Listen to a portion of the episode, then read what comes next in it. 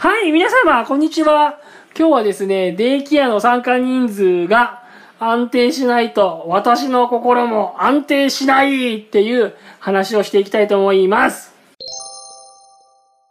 心のリハビリ現場から。えー、この番組は40歳のおじさんの作業療法士が自分の仕事で日々気づいていたこと、気づいたこととか感じたこととかですね、思ったことを喋っていこうっていうポッドキャストの番組です。はい、というわけで今日もよろしくお願いいたします。えっ、と、僕はですね、えっ、と、リワークっていうデイケアをやってるんですよ。精神科のデイケアですね。リワークっていうのは、まあ、うつ病とかね、そういう精神疾患を患ってですね、まあ、会社とかを休んじゃった人がですね、また仕事に戻るために、まあ、通う、まあ、心のリハビリの施設。まあ、そんな感じですかね。そういうところで、えー働いています。で、まあ、リワークのデイケアをちょっとやっていて、で、結局ですね、人が集まんなくなる時があるわけですよ。人が来ない時。人が休む日ってのが来るんですね。まあ、リワークを使いますよってなって、最初に、じゃあ私は月水金で始めますとか、週5回で始めますとかっていうふうに、まあ最初ね、話をして始めるわけですけど、まあその予定通りに利用者さんがみんな来てくれるかっていうと、まあそういう場合だけじゃなくて、まあ休んじゃう時もあるわけですよね。患者さんが、風邪ひいて休みますとか、今日は体調不良で休みますとか、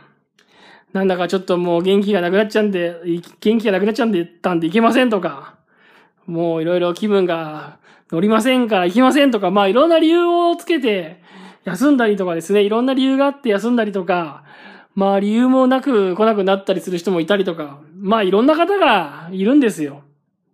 で、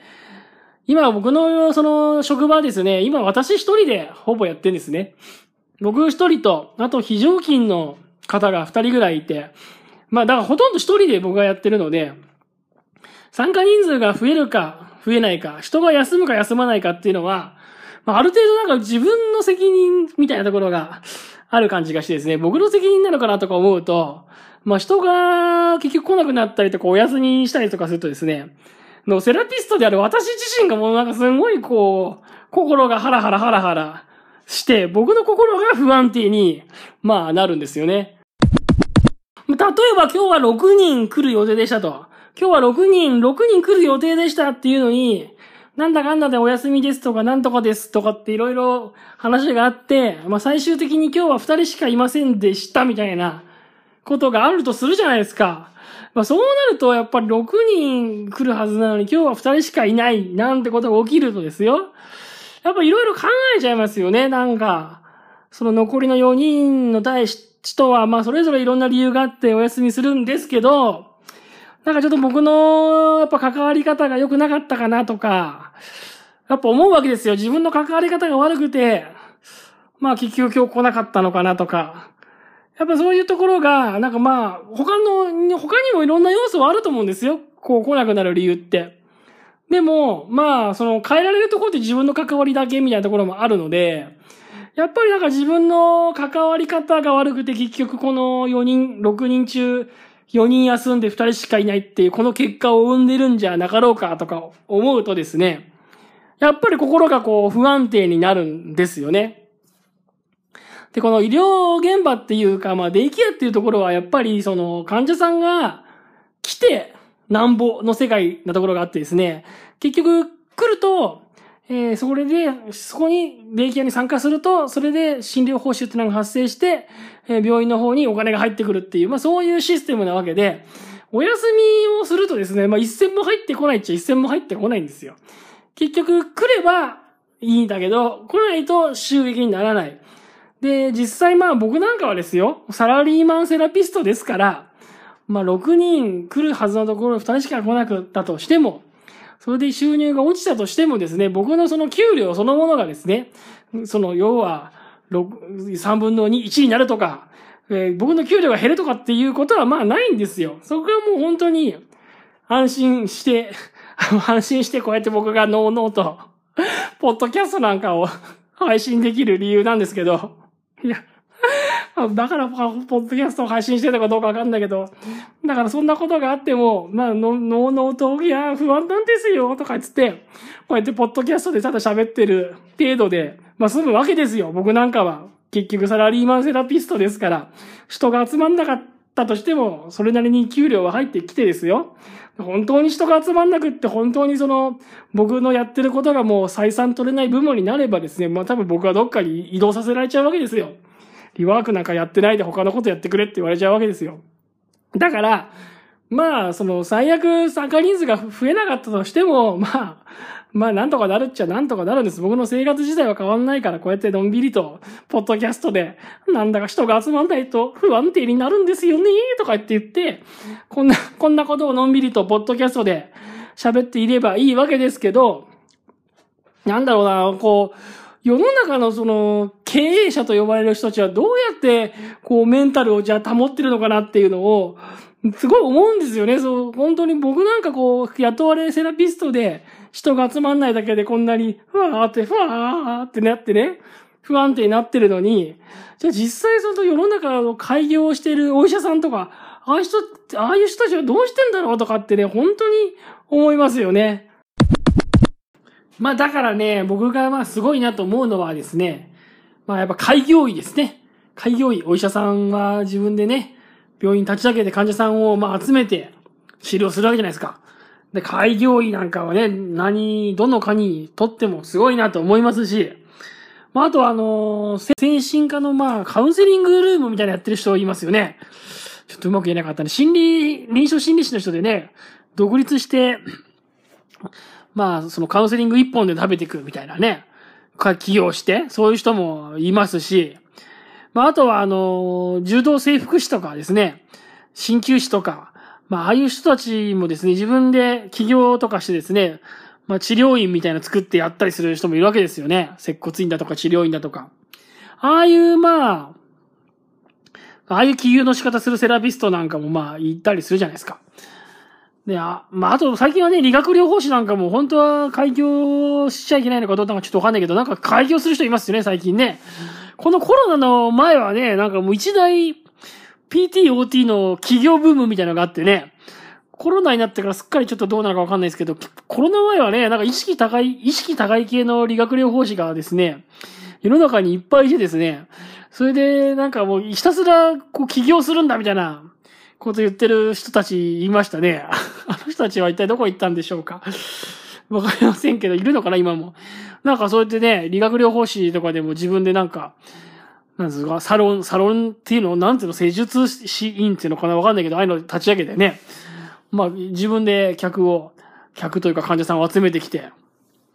えー、やるみたいなね。そういう自分で客を取ってみたいな人、人いますけど、お客さんっていうの患者さんを見つけてきて。まあ、とにかく一人でそうやって開業して一人でやる人たちっていうのがいるじゃないですか、世の中は。ああいう人たちすごいなと思うんですよね、なんか。結局自分でその治療と経営と両方やっていかなきゃいけないじゃないですか。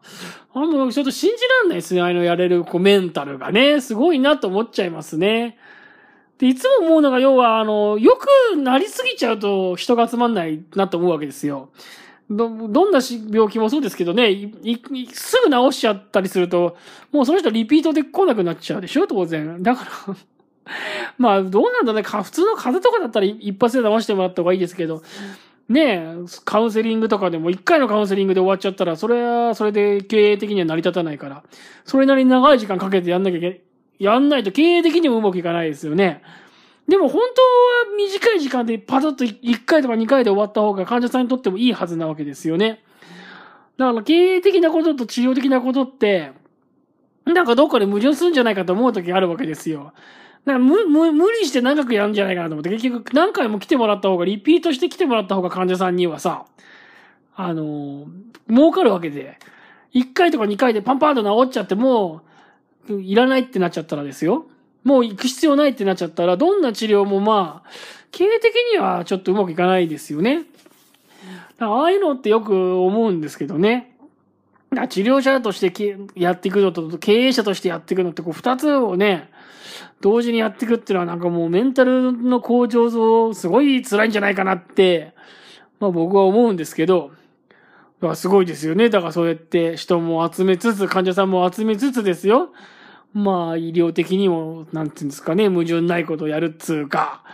そういう風にやれるって人は、まあすごいなっていう風に思いますね。まあ、そういうわけでね、その経営者としての自分っていうのと、まあ、治療者としての、まあ自分みたいなものを、まあ、こう二つね、こう、うまくバランスを取りながらやってっている人たちっていうのは、すごいなって思うんですよね。なんかこう、素人目に見て思うんですけど、例えば病院を経営していてですよ。なんか病院を経営していて、その経営者の医者がですね、ちょっと経営の状態がまあ悪くなってきたときに、例えばですよ、7日、7日間出せばいい薬を、なんかあえて3日間にして、それでまた来てくださいねとか言ったりすることはないのかなとか思うわけですよ。本当は7日分出せばいいようなものを、1週間後にまた来てもらうんじゃ、ね、あの、よりも3日ごとに来てもらった方がいいから、なんとか理由をつけて、薬の日数をわざと短くするとかね。そういうことってのはありえないのかなとか、やっぱ思うんですよね。なんかその、本当に必要な、なんだろう、ことよりちょっとこう、ちょっと儲かる方に、ちょっと儲かる方に言うっていう、あの、言うっていうか、そういうことが起きないのかなっていうのはですね、思いますね。わかんないですけど。そういうところはどうしてるんでしょうね。その治療者であり、経営者である人はそういう心のバランスなんかね、そういうのを、この仕事してるとついつい思っちゃうんですよね。はい、というわけでね、今日はね、そういうことで、まあ、参加人数が安定しないと、私の心も安定しないっていう話からですね、まあ、要は治療者であり、経営者である人は、どうやって自分の心のバランスを保っているんだろうかっていう、なんかそんなことをちょっと考えてね、いろいろ喋ってみました。はい。今日の放送はこの辺にしてみたいと思います。えー、この放送はですね、ポッドキャストとか、なんだっけ、アマゾンなんとかとか、まあ各種、ポッドキャストプラットフォームを使って配信しております。参加人数はね、参加人数っていうんですかね、えー、視聴者数は少しずつ、まあ増えてきましたけども、まあ未だ、まあ、そんなにね、少しずつですけどね、少しずつ増えてきてますけど、まあまあ、そんな大した数じゃないですね。まあ、どこかが誰か、どこかの誰かがどっかで聞いてくれているだろう、ポッドキャスト。ね。これからも、これからも細々と、ちょっと配信していきたいなと思いますので、またの配信、またの配信をよろしくお願いいたします。それでは、今日も終わりにしたいと思います。お疲れ様でした。